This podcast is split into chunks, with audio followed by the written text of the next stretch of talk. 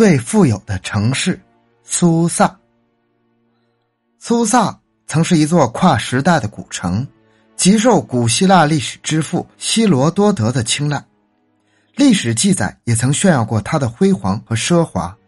可是它也没能逃脱毁灭的命运，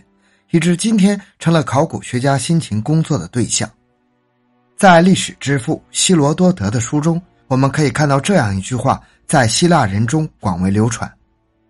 谁要是占有苏萨的财富，谁就可以和宙斯斗富。”苏萨是什么地方？为什么说这里的财富？比得上天地之王宙斯的财富呢？一般来说，都城的历史要比国家的历史短，但是在伊朗却有一座古城，它的历史比伊朗国家还要早几千年，它就是苏萨城。这座城市距今已有八千多年的历史，大约比伊朗人建立的国家要早五千三百多年。而在此之前，它作为伊朗土著居民埃兰人的首都，也有两千多年之久。埃兰时期，苏萨的宫廷在城市西北部的卫城之内。这座卫城建立在由人工建造的土丘上，它背靠卡尔黑河岸，比河岸高出三十三米，比市内其他地方高出六米，是一座十分坚固的城市。不过，这样的坚固的卫城也没能抵住亚述人的凶猛进攻，王宫曾多次被亚述人毁灭。古波斯帝国建立之前，苏萨就已经成为波斯的都城。居鲁士大帝时期，苏萨是帝国四大都城之一，并开始在城内兴建宫殿。这是因为埃兰人是伊朗最有文化的民族，波斯人需要埃兰人的才能来帮助他们管理国家。当时政府的行政官吏，特别是王室经济管理人员，几乎都是埃兰人。埃兰楔形文字作为官方文字使用了上百年之久，才逐渐被阿里米文字代替。苏萨的宫廷建筑。是在大流士大帝时全面展开的，他下令建筑苏萨宫廷的命令一直保留到现在。这个诏令用三种文字：古波斯、埃兰和巴比伦文字写成，内容如下：这就是我在苏萨建立的宫殿，其材料来自远方，其地基挖得很深，直达岩层。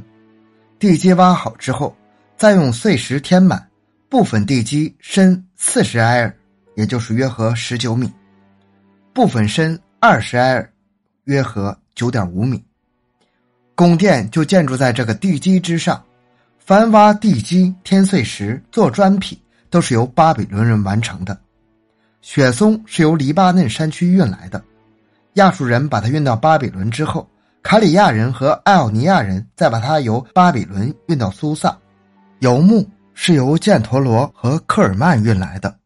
这里使用的黄金是由萨蒂斯和巴克特里亚运来的，这里使用的贵重青金石和玉光髓是由索格迪安娜运来的，这里使用的绿松石是由花剌子模运来的，白银和扁木是由埃及运来的，这里使用的装饰宫墙的材料是由艾奥尼亚运来的，这里使用的象牙是由努比亚、信德。阿拉霍西亚运来的，这里使用的石柱是由埃兰阿比拉杜斯地方运来的。那些加工石料的战俘是艾奥尼亚人和萨蒂斯人，那些制造金器的金匠是米底人和埃兰人，那些制造木器的人是萨蒂斯人和埃及人，那些做砖坯的人是巴比伦人，那些装饰宫墙的人是米底人和埃及人。大流士王说。在苏萨，凡是已经下令要建立的那些雄伟建筑，那些雄伟建筑就建成了。在这个短短的诏令中，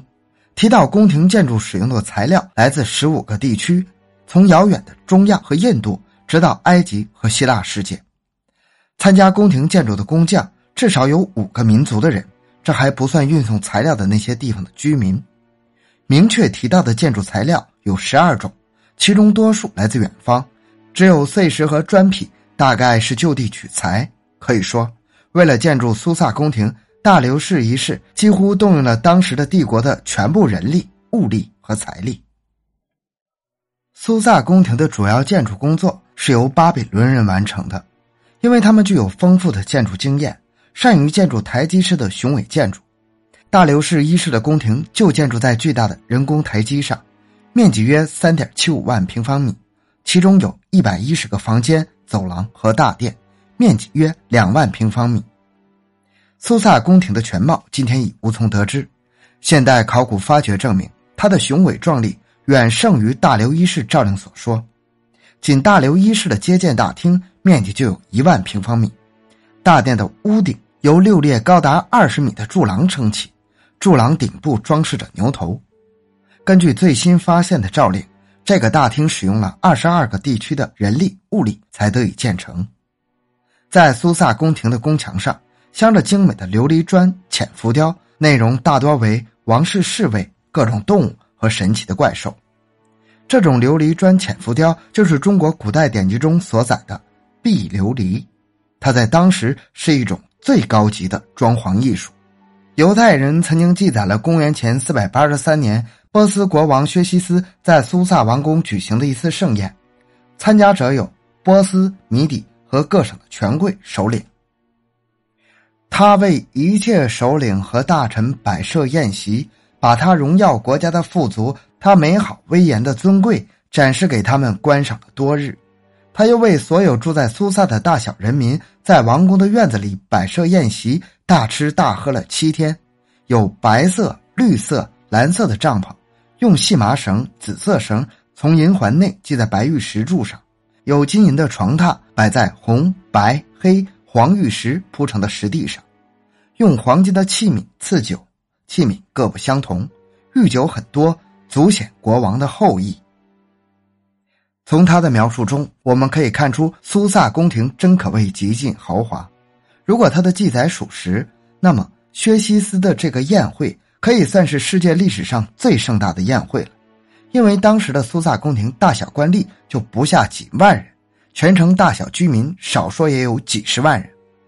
这么多人在王宫中大吃大喝一星期，真是前无古人后无来者，开创了宴会史上的世界之最。苏萨宫廷经过大规模的扩建之后，一直是古波斯帝国的王宫，国王大部分时间都在苏萨，政府机构也集中在这里办公，波斯帝国的赋税大概也交归苏萨的国库收藏，因此，在希腊人的眼里，苏萨肯定是世界上最富裕的城市，所以，希罗多德才记载了这样一句话：“谁要是占有苏萨的财富，谁就可以和宙斯斗富。”